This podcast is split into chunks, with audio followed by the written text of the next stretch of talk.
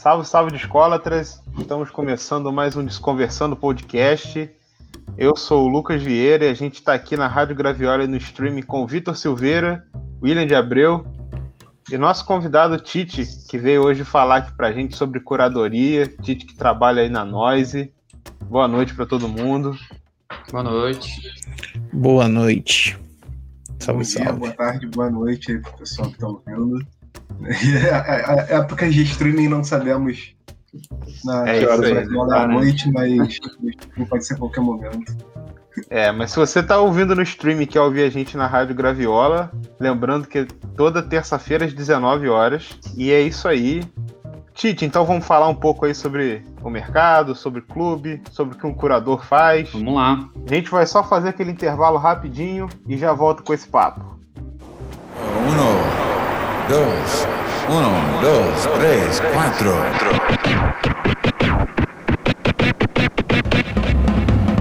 Desconversando podcast, podcast, podcast, podcast.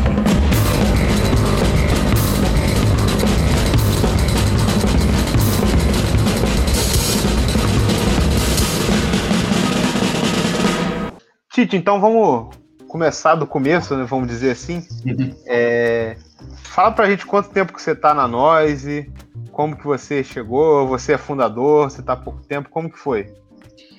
É, eu tô, agora oficialmente tô há um ano exatamente que eu, que eu voltei pra Noise. Uhum. Eu, eu, na verdade, eu, eu, trabalhava com, com o Rafa Rocha, que, que, que ele sim é, o, é, fundador da Noise, né? Ele é meu amigo de muitos anos, assim, da noite, a gente já teve banda junto, né? Viveu uma, uma cena em Porto Alegre com, com música e tal. E quando ele fundou a revista, eu era fotógrafo na época que ele fundou a uhum. revista. E aí, aquela coisa, os brothers, né, estão sempre na volta ali, e eu colaborava para a revista com foto, né? E eu, eu ia para o show, fotografava show em Porto Alegre, e aí mandava e ele post, botava na, na revista. E na época a revista era, era grátis, né? Tipo, era distribuída no, em, primeiro em Porto Alegre, depois foi para o Brasil inteiro, né? E a gente nunca, nunca tinha trabalhado assim diretamente com a revista, mas estava sempre ajudando, sempre na volta do Rafa ali, né? E aí eles lançaram o clube em 2014, né? E eu achei muito ousado, assim, eu achei tipo, cara, isso nunca vai, nunca vai dar certo no Brasil. Eram outros tempos, né? É, e, tipo, a galera tava recém conhecendo Spotify, tava recém migrando, eh, né, entendendo como é que remunerava download, aquela briga contra o MP3, né, e a galera tentando entender como, como divulgar um álbum uh, podendo ganhar, né, porque era tanta pirataria, tanta distribuição de MP3 naquela época que que era difícil as bandas novas serem remuneradas com isso, né? E era uma época que estava todo mundo ganhando com turnê, né? Todo, as uhum. bandas ganhavam com turnê. E eu achei super ousado, assim, achei, cara, vai completamente contra a maré, completamente contra o que tá a tendência, né, tipo, do mercado virtual, assim, né. E, mas, enfim, eles baixaram a cabeça e o primeiro disco foi do Apanhador Só, né? Foi, acho que uma tiragem bem baixa, assim, de 300, que era o mínimo que, que a fábrica podia fazer, né? Uhum. E, e eu sempre eu sempre tava na volta ali, ajudando, aí, tipo, né, dando conselho e tal, até que em 2017 eles a, o clube já estava um pouco maior, assim, né? E aí abriu uma primeira vaga de trabalho no clube, assim, porque antes era feito pela galera que já trabalhava na revista, assim. Uhum. E, e aí, que era uma vaga de gerente de projeto, porque já estava num ponto que precisava começar a formar uma equipe para o clube, né? Isso três anos depois do, da, da, fundação do clube, né? Aí o Rafa perguntou se eu queria topar, topava essa, essa ideia de organizar, né? Criar processos e, e, e formatar prazos, né? Para o disco entrar na fábrica, formatar recebimento de arte da, do artista, né, licenciamento, toda essa, todas essas questões mais burocráticas, assim. E, claro, participar da curadoria, que era uma coisa que, que era ele que fazia, né, junto com, com o Ariel, que é, que é o editor da uhum. revista. E na época tava a Marília também, que é uma que era que ela era radialista da, da Rádio Panema, né, em Porto Alegre. E depois foi trabalhar na Noise e, e também virou eram os três que tocavam essa parte de curadoria, né, naquela época. Muito legal. E aí foi que eu entrei na parte de curadoria em 2017. E curadoria e gerência de projeto. E aí, enfim, aí depois eu me afastei porque fui trabalhar com na turnê do Rubel e, e aí, com a pandemia, que a turnê parou, eu voltei, mas aí já tinha outra gerente de projeto na, na função e entrei e voltei só para a parte de curadoria mesmo. Então, hoje eu só faço a parte de curadoria uhum. e relacionamento com os artistas, licenciamento com editoras e gravadoras, etc. Legal. E dentro de um clube de disco, de lançamento de disco, como vocês fazem, é, o que exatamente um curador faz?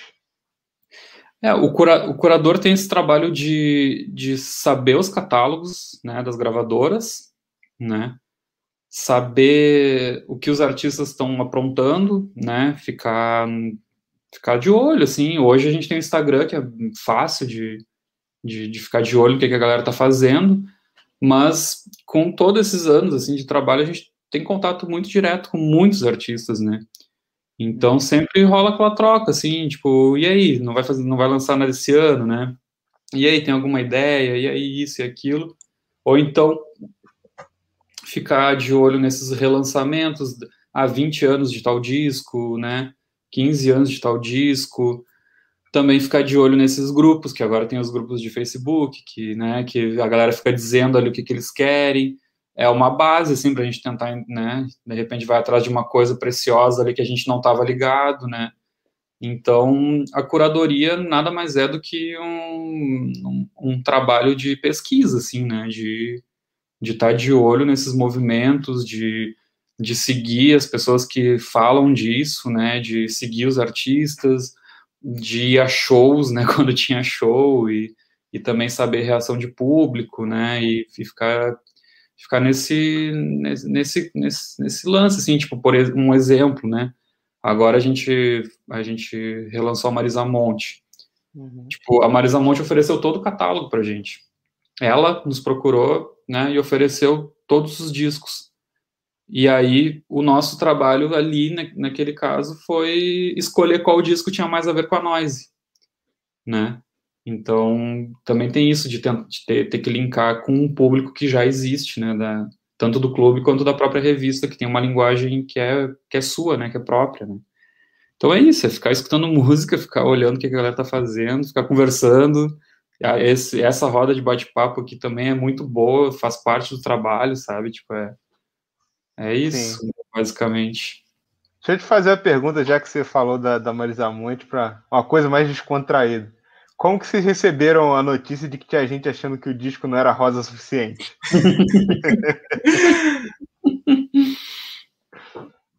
é engraçado isso, né? Porque a gente sempre, a gente vê que sempre tem uma galera que, que só quer reclamar, né? Uhum. Como em tudo que é produto, como em tudo que é empresa. Mas é, eu, eu, eu sinto que tinha gente que, que dizia que era rosa, tinha gente que dizia que não era, né? Então a gente ficou assistindo, tipo assim, vai, deixa a galera discutir, então, deixa assim. a gente ficava olhando, olha aqui, ó. Aí, vi, às vezes, vinha alguém postava que era rosa, né? Ah, meu disco rosa ali no Maravilhoso. Aí a gente ia lá e repostava os rosas que diziam que eram rosa, pra afirmar que era rosa, assim. E a própria Marisa, quando recebeu, ela falou: Nossa, ficou lindo esse rosa, né? Aí tá, se é artista. É. falou. Se ela falou, tá falado, pô. Mas é divertido ver esses, esses movimentos da galera, assim. Aí tem gente que às vezes olha uma, umas manchas nas capas e aí ficam lá discutindo o dia inteiro, ah, recebi meu disco com mancha, não sei o que. Aí vem várias pessoas falando, não, mas isso é da arte mesmo. Aconteceu agora com o russo, né? Aconteceu com o russo agora. Sim. É muito Deus engraçado. É. Acho que no, no, da, no da Lineker, no Remonta, rolou também porque tinham umas capas que vinham com, com brilho, onde, onde era escrito remonta, né? E outras não. Aí vinha a gente, né? Ah, porque a gráfica fez umas, umas erradas. E a gente, não, a gente fez realmente, tipo, duas versões pra galera, tipo, dar uma, uma pirada mesmo. Muito bom. O negócio que eu ia perguntar é se essa, essas ideias normalmente partem do, do artista, de vocês, ou então um mix disso, uma conversa. É, um mix, é um mix, é um mix. Tipo, a Elsa mesmo, a gente foi atrás, né? Era tipo, era um disco, era um disco que inclusive a gente já vinha conversando há bastante tempo, assim, que a gente queria fazer. E aí quando apareceu o retorno da Tape Car ali, a gente foi falar com eles e foi bem rápido até, porque faz o que dois meses que eles anunciaram o retorno, né? E a gente já embalou e já, e já fechou, assim. É, o, a Gal, a Gal veio, partiu dela, do, do Marcos Preto, né? Ele, ele, veio nos oferecer, porque ele, ele é assinante da nós desde o começo. Nossa. Uhum. Então ele sempre curtiu e ele achou que aquele projeto, né, cairia bem para nós dizer não para Gal ia ser loucura, né? É Impossível. Não tem nem como, pô. Tem nem como. É. o D2, o D2 foi uma ideia da Bud, que a, a Bud é cliente da, da Noise como agência, né? Uhum. Então eles vieram falar, ó, oh, o D2 está tá fazendo uma, tá com uma ideia assim, assim, assim, mas ele quer lançar três músicas, vocês não fazem compacto. E a gente, bah, fazer compacto é difícil, porque a gente tem um padrão, né, de fazer álbuns de 12, né? Uhum. E aí, aí quando a, a Bud só jogou a sementinha, daí eu fui falar com o D2 direto, assim, fui, não, vou falar com ele para ver qual, que, qual é a ideia, assim. Aí a ideia era essa, era fazer três músicas e talvez botar o resto em download, não sei o que tal. E aí a gente fez uma reunião com ele, assim, em vídeo, vamos falar e tal. E aí, cara, se fizesse um disco de 12 músicas, né, ou de 10 que seja, pra gente ter um álbum, né? Aí ele, uhum. pô, pois é, não sei o que, eu vou, vou fazer então. Aí, tipo, foi uma criação meio conjunta, assim, sabe? É legal. E aí a Fernanda Abreu, por exemplo, a Fernanda Abreu foi, foi uma oferta dela, porque era 30 anos do, do Isla Radical, ela queria fazer um álbum legal, fazer com fazer vermelho, fazer, sabe, tipo... Então tem, tem várias formas, assim, o Luiz Melodia foi uma busca nossa, foi inclusive uma insistência nossa, porque eu acho que esse disco é era super importante voltar para as mãos das pessoas, né, porque ele, ele, ele é barato até de se, ele era barato de se achar na época, mas é, tinha muito pouca, né? Tipo, muita pouca, muito pouca gente tipo conhecia o disco em si. Hum, eu ainda não tinha esse disco, eu ainda não tinha esse disco, por exemplo, porque eu nunca tinha achado uma cópia boa dele em bom estado. É, era umas cópias ruins, né? Da, hum. da, acho que era da hum. Reprise. É, a Fontana, né? Reprise. Tu até achava por 20 reais, por, né? Não era difícil de achar. Mas a, a gente queria muito que esse disco, por ser tão importante para a história da música brasileira, que, ela, que ele chegasse nas pessoas, né? Então, foi uma insistência nossa, assim, de não, vamos fazer esse, vamos fazer esse. Azar que custa pouco no Discog, sabe? Tipo, uhum. que às vezes a galera compara muito isso, assim, ah, esse disco não vale muito no Discogs, mas, cara, e, a, e a, a, a, oportunidade de chegar nos ouvidos de muita gente que não buscaria esse disco, né? Então tem, tem um pouco dessa, desse, desse planejamento também. E isso é maneiro, né? Que você comentou e fazer a ponte, né? Que é uma coisa que a gente sempre divulga, que nem sempre o disco caro é bom. A maioria das vezes é. o disco barato é ótimo, entendeu? E você e tem comentou. Hype, né? É, sim, sim, total. É, não, eu queria puxar esse, esse gancho que você comentou, né, da, da Fernanda Abreu, que ela chegou, deu a ideia tal da cor. Eu queria saber também, assim, se a questão das com modificação de corte de faixa, tem uma coisa que entra de acordo com a tipo, propõe, ou um diálogo, ou ele já vem com uma ideia, ou vocês dão uma sugestão, tipo, como que funciona uhum. essa parada, assim? É, cada caso é um caso, assim, né, tipo, uhum. o da Fernanda Abreu a gente teve que tirar a intro, né, porque, sim, sim. mas foi uma exigência contratual da Universal, da gravadora, né, Uhum. A gente não nem não, a gente não mexeu em nada além disso, assim, que foi o que eles pediram, né? Aí, se o disco passa alguns minutos, que alguns às vezes passam alguns minutos, né? Aí a uhum. gente fala com o artista, né? Ou com um herdeiro do artista, ou com uma gravadora, e pergunta o que que artisticamente eles acham melhor, assim, não dificilmente é uma decisão nossa da nós, né? O que a gente faz é, é expor tecnicamente que vai dar um problema ali, entendeu? Ou Uhum, então, sim. ah, acontece, acontece, por exemplo, às vezes a gente um disco que nunca tinha sido lançado em vinil antes, a gente tem que decidir o que que é lado A e lado B, né? Às vezes o nosso técnico ele vai dizer, pô, eu acho que se esse lado tiver 18 e esse 19 vai vai rodar bem, sabe? Então aí tem que calcular ali o que que vai entrar em cada lado. O artista aprova, né? Tudo passa pelo artista, mas é- a gente sempre primeiro vê a parte técnica, Uhum. né? O que que cabe no vinil e o que que vai ficar com qualidade no vinil. E aí, depois disso, o artista nos diz o que que tira, o que que tira, o que que bota, que lado bota, para que se puxar para cá, puxar para lá e tal. Então acaba no fundo, no fundo, no fundo, a, a, a palavra final é do artista, não é nossa. assim. Uhum. E então tem casos e casos, assim, não depende muito também da fonte, né? Depende muito de como a gente consegue a master. Cada master é uma, é- vem de um jeito diferente. Então é, são várias questões. Sim, sim. É, e como foi para vocês, assim, de certa forma, definir uma, uma espécie de linha editorial do que vocês iam lançar? Como que vocês chegaram, assim, a entender qual era o público, o que, o que lançar para esse público? Como que funcionou isso, assim? Ou como que funciona, né? Que eu acho que é uma, uma coisa que É. deve ir mudando também.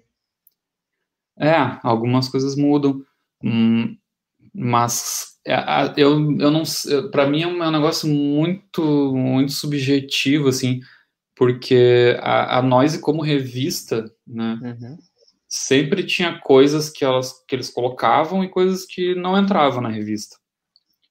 Então aquilo foi aquilo que, que, que segue como uma tradição assim para a curadoria Uhum. do, do clube, né? E eu não eu não, não tenho nem como dizer que tem estilo porque todos os estilos entram, mas Sim. tem mais uma questão, não sei se é uma, eu não sei nem te dizer tecnicamente assim qual é o, qual é a linha editorial da Noise, mas é a galera que, que tá no rolê, a galera que, que é independente, né, e que também, ou então que tem gravadora, mas que tem um, um penso também diferente sobre o mercado, sabe? Tem discos que a gente sente que são importantes para a história, não, ou então que não seja tão mainstream, né? Um disco, ou talvez um artista mais mainstream, mas que o disco tenha uma linguagem diferente, sabe? Tem uma busca por outros ritmos mais, mais, regionais, ou mais uma busca por outro tipo de sonoridade diferente de um pop, sabe? Porque, por exemplo, a Marisa Monte, a gente poderia ter feito Crônicas, né? Que é um, um hit atrás do outro mas eu acho a gente achou que o Verde Anil conversava mais com esse nosso público pela sonoridade, né, pelos clássicos que tinham lá, por, por músicas que marcaram uma geração dos anos 90 também, sabe? Então, Uhum. É, não, eu não sei te te dizer assim, tipo, ah, a linha é essa, assim, sabe? Sim, sim. E, e te, digo, e te digo mais, assim, até em relação a Marisa, a gente ficou em dúvida, assim, porque rolou um, um lance de gosto pessoal ali no meio, porque o Crônicas é um puta disco, sabe? Uhum. Apesar de, Uhum. apesar de ser um hit mainstreamzão, assim, é um descasso, sabe? Tipo, é bem gravado, é, porra, uma galera foda. Mas pesou o clássico do Verde Anil, que tem o Arthur Lindsay ali, sabe? Tem o Carlinhos Brown, tem umas músicas do, do Nando Reis que são fodas, sabe? Então, então tem, tem, todo, tem várias questões assim, que a gente pesa, que a gente analisa, quem produziu, sabe? Quem participou, todo um monte de coisa, assim. Sim. E como é o planejamento de vocês, por exemplo? Em janeiro vocês já sabem o que vai sair até dezembro? Isso vai se dando ao longo do ano? Como funciona? É, isso seria um sonho. Mas é, a gente tem um, a gente tem uma projeção assim, né? A gente tem inclusive discos que a gente já está vendo pro ano que vem, porque não são discos co- como dizem no jornalismo factuais, né? São discos que a gente pode lançar a qualquer momento que eles ainda vão vão estar Uhum. no peso assim.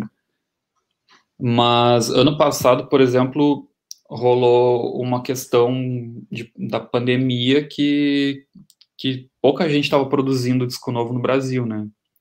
Uhum. E então isso isso foi um dos um, um, um dos porquês a gente fez tanto relançamento até, né? Nu- Numa sequência tão grande ali que foi Fernanda, foi MV Bill, Melodia, Marisa Monte e o Russo, né? E aí depois que veio a Gal Costa com disco novo. E depois veio Silva com disco novo, Rico com disco novo, aí agora a Elza com um clássico. Mas aí aquela coisa, assim, hum, a gente pensa vários títulos que a gente quer ter naquele ano, mas vai jogando, assim, porque tem coisas que aparecem de última hora, como a Elsa, que apareceu de Uhum. última hora. Né, uma coisa que a gente estava atrás, estava atrás, não conseguia, aí, pum, brilhou, não, vamos fazer, sabe? Então, a gente já tem, por exemplo, junho e julho, a gente já já está definido o que que é, né? Uhum. Outubro já está definido o que que é, porque é um disco que a gente já fechou no início do ano e a artista escolheu aquele mês. E aí, para agosto, setembro, novembro, dezembro, a gente tem, tipo, oito discos que estão na nossa manga que a gente está ainda fazendo reuniões para entender qual entra em qual mês e quais a gente vai jogar para o ano que vem, assim. Engraçado que dois episódios atrás a gente- entrevistou o Ricardo, né, da Tapecar, Uhum. e a gente fez a pergunta, ó, nós tá aí, é interessante falar com ele, e provavelmente já tava Ah, é. desenrolando, né? Já estava desenrolando. E tava desenrolando e souberam guardar bem o segredo. A gente tem que treinar os Isso, funcionários. né? E aí ainda tem que segurar os artistas, né? Porque tem artista que vaza, assim, que comenta, que a, a galera pergunta, ei, vai sair vinil? Aí, ah, eu tô falando com a nós. E, tipo, pô, fica quieto. É que o é barato do clube é É. justamente esse, né? Você esperar, né? Ter todo aquele, aquele suspense, né? O que, que vai vir esse É. mês, não sei o que, Exato. etc. Aí quebra, né? Todo, Exato. todo o tesão da parada, né? É, e isso a gente, a gente sente isso porque como, como, uma, como um grande lance mesmo, assim, porque muita gente, tipo, não conhece muita coisa que chega, sabe?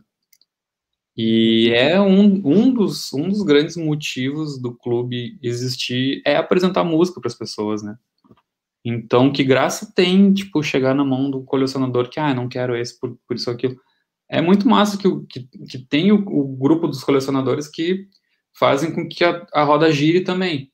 Mas, para nós, eu acho que é mais importante ainda que as pessoas descubram música nova, sabe? É um dos maiores objetivos, que as pessoas descubram música nova, sabe? Então, tanto que a gente, tipo, a gente não se importa que vendam a mil reais depois do disco, a 500 reais. A gente já não faz mais parte desse, Uhum. não, é que nem, é que nem, o- que nem o músico quando coloca um- um- uma letra na rua, né? Depois que chegou no povo, não é mais dele, né? Então, Mas Mas, você, você enxerga, assim, é, apesar de você dizer assim, que isso não é uma questão para vocês, mas vocês enxergam alguma forma disso mudar no mercado? Porque, assim, às vezes acontece, tipo assim, claro que tem, tem a galera que é assinante, e vocês também têm a cota de discos avulsos para a galera que não é conseguir também, mas, assim, assim, acontece com algum, alguns álbuns que vocês lançam, logo ficam raros, ficam difíceis, né? uhum. E vocês acham que isso é uma coisa do mercado, que isso tem uma solução? Qual é a sua opinião sobre isso? eu acho que criou um, um hype, assim, né? Uhum. Porque que eu, que eu acho que, tipo assim, o, o, vou usar dois exemplos, né? O Afro Sambas e o, e o do Otto, que são discos que são, que são bem caros de achar hoje, Sim. eu, eu, na minha opinião pessoal já, né, tipo, Uhum. que, é, que é uma opinião que vários dentro da nós também têm como opinião pessoal, mas não é uma postura, não é uma, uma Da empresa. da nós. Uhum. E na época, a, a master do, do Afro Sambas, ela realmente ficou muito foda, assim, ela ficou num outro nível, assim, tipo, de buscar uns instrumentos que estavam escondidos lá embaixo que ninguém escutava na, na versão original, né? E o do Otto, o do Otto é um disco que é muito bom, sabe? Tipo, é um disco que, que todo indie brasileiro conhece, sabe? E, e aí eu acho que esses dois fatores, aliados ao fato de que a tiragem naquela época era muito baixa, Uhum. criou esse, esse, esse mercado paralelo da raridade daquele disco. Mas hoje, com a tiragem que se tem, não é mais raro, sabe?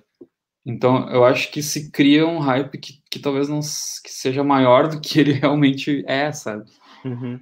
Então, acho que acho que aca- acabou que, que a galera alimenta isso, isso, né? E aí, tipo, esse hype vai depender se, se os colecionadores gostam. Eles, é- eles é que vão dizer o valor das coisas no fim, né? Tanto que o disco da Marisa mesmo, já eu vi que, tipo, ah, na semana, acho que tava chegando na casa das pessoas, a galera já tava botando a 400, 500 reais pra vender. Sim. Sendo que, tipo, tá, sabe, mas vai ser um disco fácil de achar daqui a pouco, né? Então, talvez o hype seja daquela ansiedade também da galera receber o disco, né? Ou de, de daqui a pouco todo mundo querer ter naquele momento, mas daqui um ano, dois, talvez enjoem e querem passar pra, queiram passar para frente, porque tem uma, vai ter uma tiragem grande. Então, a probabilidade desse disco estar na rua rápido é grande, né? Agora, diferente do Afro Sambas e do Otto, que não tem mesmo. Não tem, nem a gente tem mais esses, esses discos, né? Então, então aí sim o hype se explica, né? O valor se explica por isso, assim. Então acho que é isso, assim, acho que a gente, tipo, fica meio até, tá, ok, a galera tá fazendo isso e tal, mas para nós acaba sendo uma propaganda. Sim, sim. Acaba virando uma propaganda pra gente, porque a galera acha que, ah, vou fazer um investimento ali, vou assinar uma revista como investimento. É, que acaba gerando esse, esse meio que ciclo vicioso, né? É, é. Que rola muita gente fazer isso, comprar já para revender, não porque quer Sim, colecionar, porque gosta da obra. Sim, tem É. gente que no, dia- no primeiro dia compra 10, assim, assina, Uhum. espera sair o anúncio, aí, ah, esse eu quero, aí vai lá e compra 10, assim. É. E a gente vê pelo sistema ali que tem gente que compra 10 ao mesmo tempo, assim, 10, Uhum. 20. E vocês botam algum limite ou não? De unidade? Ah, a gente bota, a gente bota. Porque a intenção é que tenha assinantes, né? É, Tite, outra pergunta que eu queria te fazer é sobre pandemia. Acho que a pandemia mexeu muito com o mercado de disco no Brasil, né? Contando também que em dezembro de 2019 a gente teve aquele incêndio na fábrica de acetato, que acho que também Uhum. sacudiu bastante as coisas. É, eu queria que você falasse um pouco, porque a gente também percebendo, vendo nos grupos, vendo no Facebook, no WhatsApp, que parece que surgiu um novo perfil de colecionador de disco, né? E pelo que a gente vê também que o, o número de, de assinantes, de pessoas consumindo vinil no Brasil também deve ter aumentado. Então Aumentou eu queria muito. que você falasse como foi na nós e essa mudança. Uhum. É, inicialmente, assim, rolou um medo muito grande de que a galera ia cancelar as assinaturas porque tava todo mundo sem trampo, né? Tava todo mundo desesperado, sem grana, sem saber o que ia acontecer, sem saber nem se o mundo ainda ia existir, né, no fim do ano. Então a gente ficou com esse medo, assim, tipo, de, de rolar muito cancelamento. Mas aconteceu o contrário, assim, tipo, a galera, come, a galera começou a investir em experiências em casa, né? E, e aí foi muito rápido, assim, na real. A MC Tá já foi uma edição que trouxe muita gente, que foi junho, maio ou junho do ano passado, que foi logo no início da pandemia. E aí com o D2 foi foi foi demais assim. Porque aí eu acho que a edição do D2, ela para mim, assim, ela é um marco, né? Sim. Porque ele criou o disco em casa no meio da pandemia, assumindo, né, esse momento, é, expondo a casa dele, né, expondo um momento que estava todo mundo em casa, inclusive ajudando, né, as pessoas a ficarem em casa, porque todo mundo ficava lá esperando para entrar na live dele, mandar beat, mandar coisas e tal. E então eu acho que isso, tipo, para mim foi um marco para as pessoas perceberem que elas podem ter entretenimento em casa que não seja só live, sabe? E, e porque é isso, elas estavam participando do disco e aí, claro, todo mundo queria ver o vinil, né? Todo mundo queria ter o vinil na mão, assim. E aí acho que isso desencadeou um, um segundo semestre muito bom que só cresceu o clube, assim. Foi foi surpreso para nós, assim, porque não a gente realmente achava que ia que a galera ia cancelar por falta de grana, mas não. É, é isso, hoje, e hoje tá estável, assim, tá, tá um crescimento estável da galera seguindo, sabe? A galera segue, tipo, querendo ter essa experiência em casa, né? Uhum. É o E que você- o faz, né? Tu entrega em Pô, com casa. certeza. É, ainda te- acho que ainda muda também o perfil do ouvinte por isso, né? Porque a galera não tá saindo tanto para garimpar. Eles recebem Isso, o que o selo tá mandando, né? É, E aí eu queria te per- fazer uma pergunta dentro dessa pergunta, assim, imagino que talvez você nem possa revelar, porque são dados de pesquisa, coisa do tipo. Mas vocês notaram também que mudou, assim, no sentido de faixa etária, gênero, esse tipo de sim, coisa uma ou galera mais nova, uma galera mais nova É. começou a assinar, é. Sim, sim, sim. Porque eu acho que teve, teve isso também, né? A galera parou de sair também, né? Era a galera que saía. A galera, tipo, tá cansada dos algoritmos do Spotify também. Tem isso, né? É uma série de fatores, acho. Tipo, tô... a galera ficou em casa, não aguentava mais live, não aguentava mais o algoritmo do Spotify. Então começa a buscar outras coisas. E acho que o, o vinil, tu receber um vinilzinho em casa, tá lá no conforto de casa, né? Tu recebe o vinilzinho pronto. Sim, Acho que isso atrai, mas isso atrai essa galera mais nova, né? com Que, certeza. não, que tá entediada em casa, assim, tá ansiosa em casa, sabe? Uhum. E como anda assim o, o, o andar assim, da, da fabricação, relação com as fábricas, entregas? Uhum. Também, também deu uma mudada para vocês, né?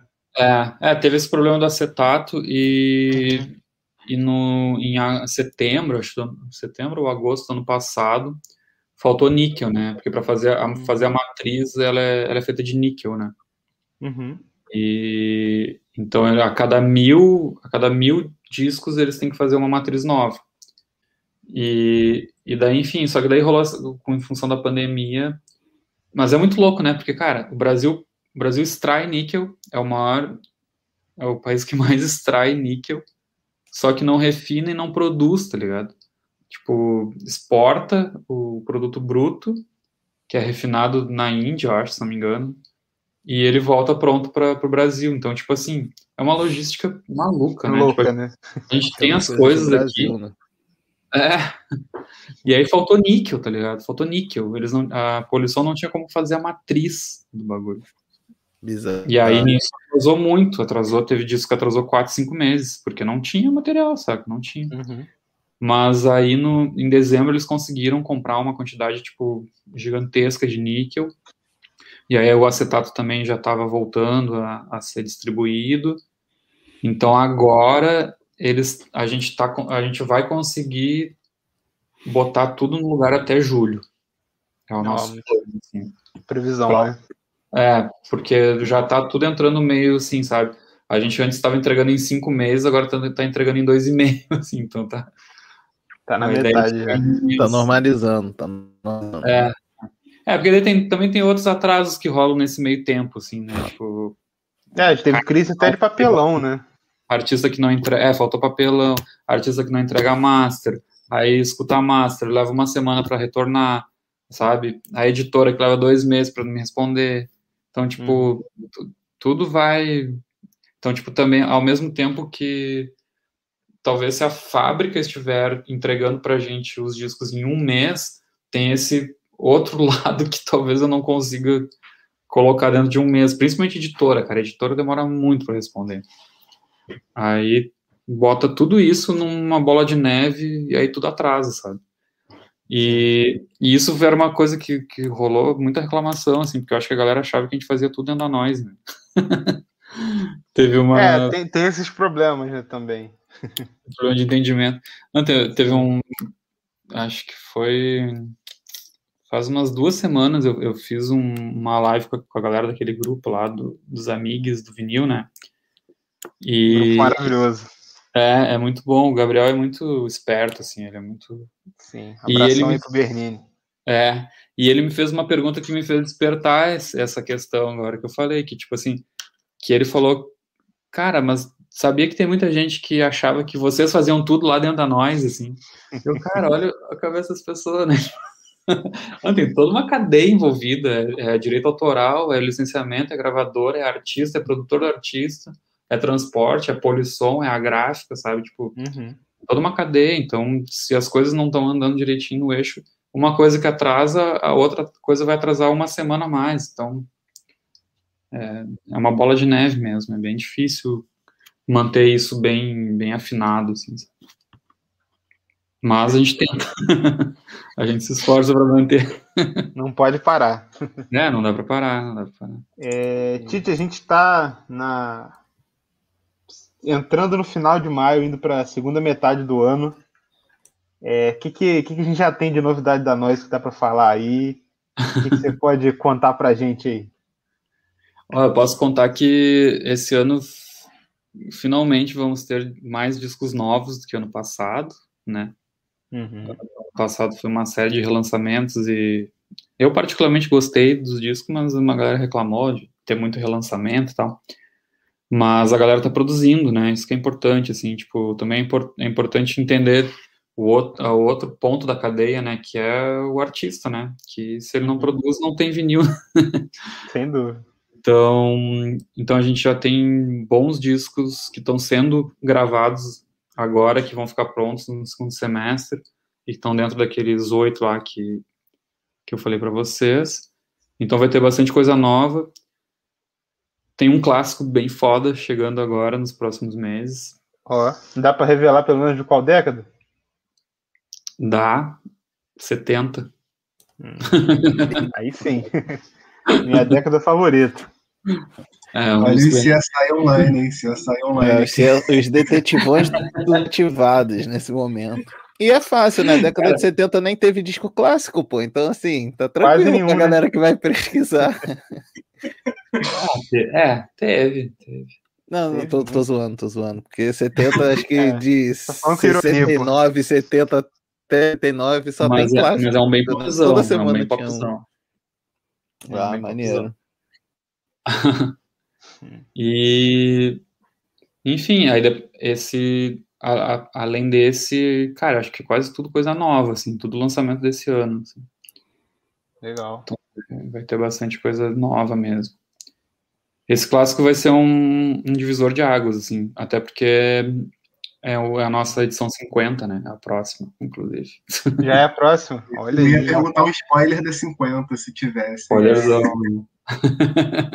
Tá aí o spoiler, anos 70. É de algum artista que já saiu o disco na Noise? Não. E dificilmente sai no Brasil. Olha. Então é. Segura essa aí, hein, Vocês- galera. Vocês três assinam ou não? Cara, e- eles dois assinam, eu, eu, eu compro mais avulso, assim. É verdade. Ah, É, então nesse fica ligado no eu vou. Sim. Famoso vai voar, hein? Vai voar. É, tem que acordar, tipo, sei lá, seis da manhã. Fica dando F5 lá na página. Lá. Isso. Fica atualizando, né? É, Ou então Não, mas vai, vai, vocês, na né? fé que é, é um descasso, vai na fé que é um descasso. Com certeza. vocês vão curtir. Pelo que eu vi, assim, da, da linha editorial do, do Instagram de vocês. vocês vão curtir. E alguma outra mudança, por exemplo, na revista? Ou no conteúdo que vem no disco? Ou, ou por enquanto não? Não, não, não. Essa edição 50 a gente vai fazer uma, uma edição especial, assim, né? Uhum. vai fazer uma capa reforçada, vai fazer um encarte massa. E são músicas muito fodas, assim, tipo, uma, de uma qualidade de gravação que, que ela já tá boa. Então a gente vai tentar fazer uma master mais clara ainda, mais pesada, assim, porque é um disco que vai merecer mesmo. Mas a gente tá. Uma, uma das novidades que, que começaram em dezembro foi que agora a gente, agora a gente tem um técnico exclusivo da Noise, né? Ó, que legal. Antes a gente fazia, a gente fazia com o técnico do artista ou com da Polisson, né? Mas agora a gente tem um técnico nosso que ele recebe todas as masters, ele analisa, ele mostra os piques, ele, mo- ele mostra onde tem os erros, ele mostra onde que a agulha vai vai cair do, do sulco, onde vai pesar para um lado, onde não vai pesar, e aí então tem, tem melhorado muito assim as masters a partir do russo as masters passaram por ele, né? Uhum. E, e tá vindo com, com, uma, com uma qualidade bem melhor mesmo, assim. Inclusive foi o mesmo cara que fez pra gente a master do Marcu, que mu- muita gente elogiou aquela master. Sim, E a gente Eu ia começou... comentar isso. Eu ia comentar que a do Marcu das últimas. É Eu foda, ia comentar que do, do Marcu das últimas tá maravilhosa. É, então ele que fez, cara. E ele tirou de um vinil antigo que a família tinha em casa, assim, guardado, e fez milagre com aquela master, assim. E aí a gente continuou falando com ele e tal, e aí efetivou ele agora em janeiro, assim. Então ele tá pegando todas as masters e tá deixando tudo tudo foda, assim. Então essa, esse é um grande diferencial de 2021, assim. Muito bom. E essa edição 50, que é a próxima, que a gente vai, vai chutar o balde, assim, vai ser... Vai ser bem foda. Maravilha. Vamos ficar atento aí, galera. É, tu falou do, do Marcu que foi um, um vinil que vocês pegaram com a família e tudo.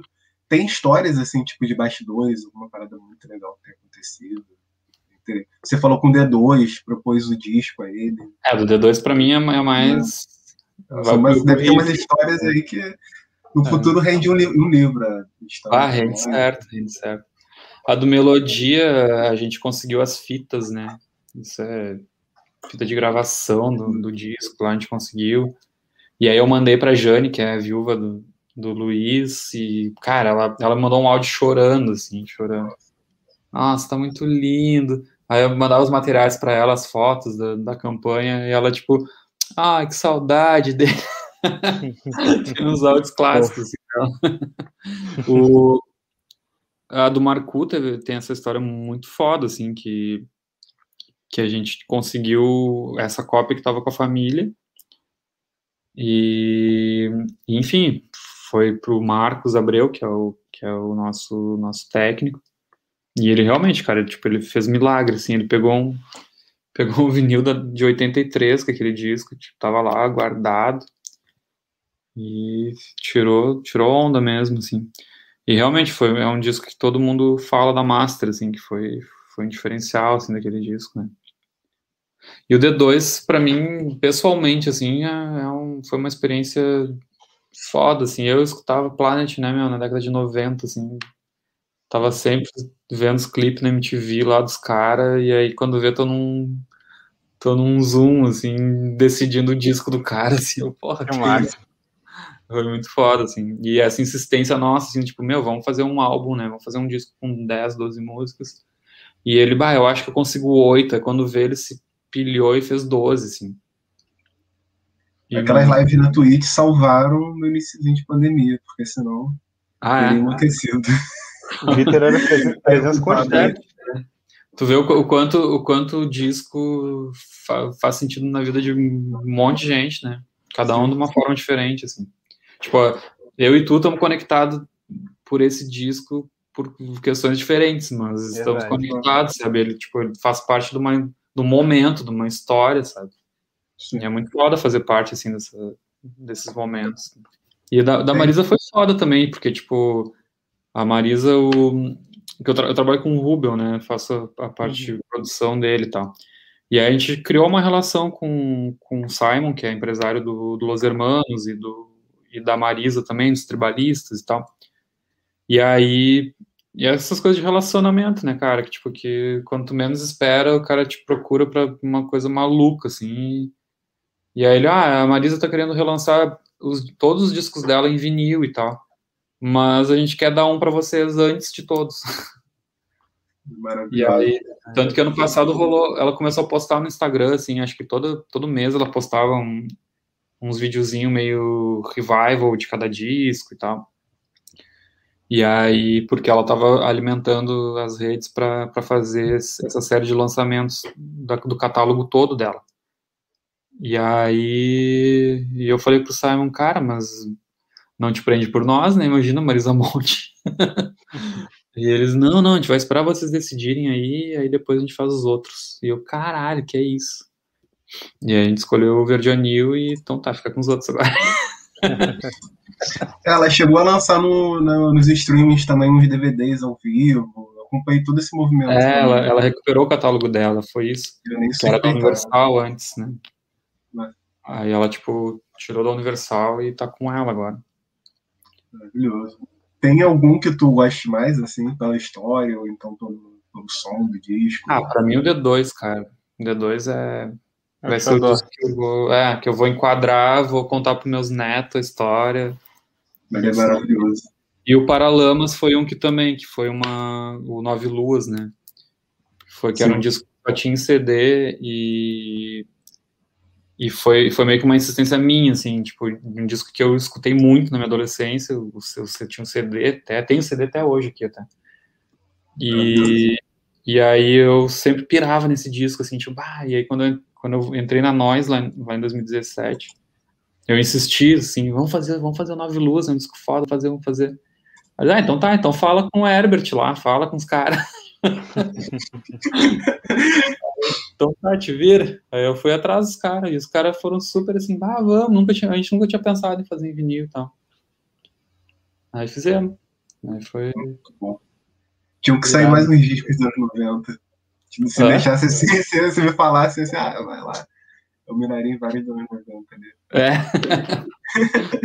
Pelo mesmo motivo que você, assim, discos que a gente escutou pra caramba, assim, tinha CD. Sim, sim. Tem vários. de lançamentos. Daqui a pouco a gente faz um, faz um selo e lança só os discos que a gente quer. É selo, né? Os discos que a gente quer, né? É isso. Pô, é, é, disco é um selo. bom nome. Inclusive é um bom nome. É. É. Ah, inclusive, isso é um lance, tipo, de que a gente estava voltando a falar de curadoria, né? Que, que, que, a- que eu acho que fala muito da linha editorial da, da nós, assim, né? Tipo, de serem pessoas que têm essa, essa, vontade. Ah, esse disco, né? Tipo, de dar, dar um tino, assim, às vezes, né? Ah, mas eu acho que esse, esse disco eu escutei pra caralho, há muitos anos atrás. Será que rola? Tu vai pesquisar quando vem um disco que realmente nunca saiu em vinil ou então tem, tem um pouco de uma. A curadoria também tem uma questão pessoal envolvida, né? Tem um. Tem uma coisa Ah, com certeza. passional. assim. Tem, um- tem que amar, tem que gostar de música primeiro, né? tudo. Sem dúvida. E aí vai, o resto vira Estilo, história, assim. tudo. É, e esse aí É. foi super acertado também, porque foi o esquema que você disse. É, é uma música boa, boa pra cacete. O disco tá maneiro. Já vi na minha frente, eu não tenho. E o preço fica lá em cima depois, porque o pessoal vai Sim. atrás, tá querendo, né? Uma É. escolha super acertada. Futuro, É. o, o tempo acaba dizendo isso também, né? Confirmando. Sim, total, total. E daqui 30 anos vai saber, né? O que, que não vão fazer com esses discos, né? Que nem como Verdade. fazem discos de 30, 40 anos atrás, que viram uma peça de museu, assim, né? Então vai saber. É verdade. Eu não sei se vocês já viram do Paralamas, que tem um. A gente pegou o encarte do CD que tinha nove artes, né, do, do irmão do Bi Ribeiro. E, e a gente transformou em cards, assim. Então imagina, daqui Legal. 30 anos a pessoa que tiver os cards todos completos. É, ainda tem isso, né? Volta e meia, tipo, sei lá, o Circense do Egberto Desmonte. A gente acha que tá faltando uma coisa, faltando outra. É, O cara que guardar tudo vai ser, tipo assim, tem uma peça de museu mesmo. exato. É, Verdade. É por aí. É, o, esse lance do D2 também eu tenho, gostei demais. E, e legal que ca, encaixou um comentário que encaixou com essa ideia dele do processo ser coletivo, né? Que teve a galera no Sim, chat, né? Então isso foi irado, né? Saber que aconteceu dessa maneira, de vocês se reunindo, propondo, ele aceitando é irado também, né? Mas, e foi legal isso, né? O, o vinil materializou toda aquela parada, né? Quem comprou teve essa coisa de tipo, porra, participei disso, vi acontecer. Exato. Foi bem irado, né? Exatamente, exatamente. Além de ser Ah, galera, bom disco, né? Todo mundo se sentiu parte, né? Sim, pô, com certeza. Tanto que no encarte tem o nome de todo mundo, né? Todo mundo que Uhum. mandou beat, todo mundo que, que mandou qualquer coisa, mandou letra, mandou sei lá o quê. Tá lá, né? Legal. Como, ter, como participante do disco, assim. E, E eu acho que- assim, E registra Ah, não, um momento que a gente tá vivendo, né? Um não, é, É, um retrato da pandemia. É, não, e esse disco foi perfeito, essa parada que o D2 fez, né, cara? Assim, das coisas que eu ouvi nova, assim, ele foi o, artista que melhor retratou esse lance, né? E foi muito interessante esse negócio dele de dentro do apartamento, ao mesmo tempo sendo totalmente rua, nessa coisa que prega, né? Ficou muito. Exatamente, exatamente. É um monstrão que a gente tem. Ah, e ele fez o disco naquela cadeira dele, clássica, que, tipo, Sim. todo mundo, né? Tipo, levou até, o- até os, os adornos dos shows pra, pra criação, assim, achei, achei muito foda, assim. Ele, ele pensou também tudo, né? Mas não fez nada de qualquer jeito. Ah, Isso. D2 não dá ponto sem nó, não. Não, não.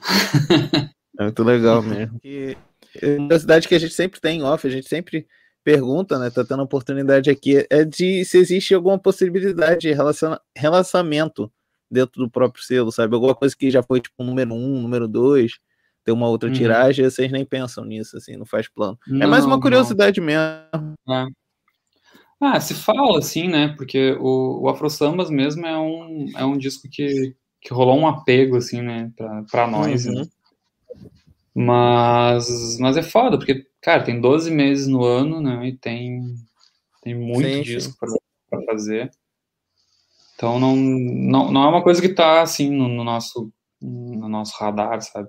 E tem outra questão que, tipo, os nossos contratos são, são flexíveis. Então, tipo, se, o- se o próprio artista quiser relançar. Se a família do Vinícius quiser relançar o Afro Samba, se o Otto quiser fazer Certas Manhãs de novo, ele pode fazer.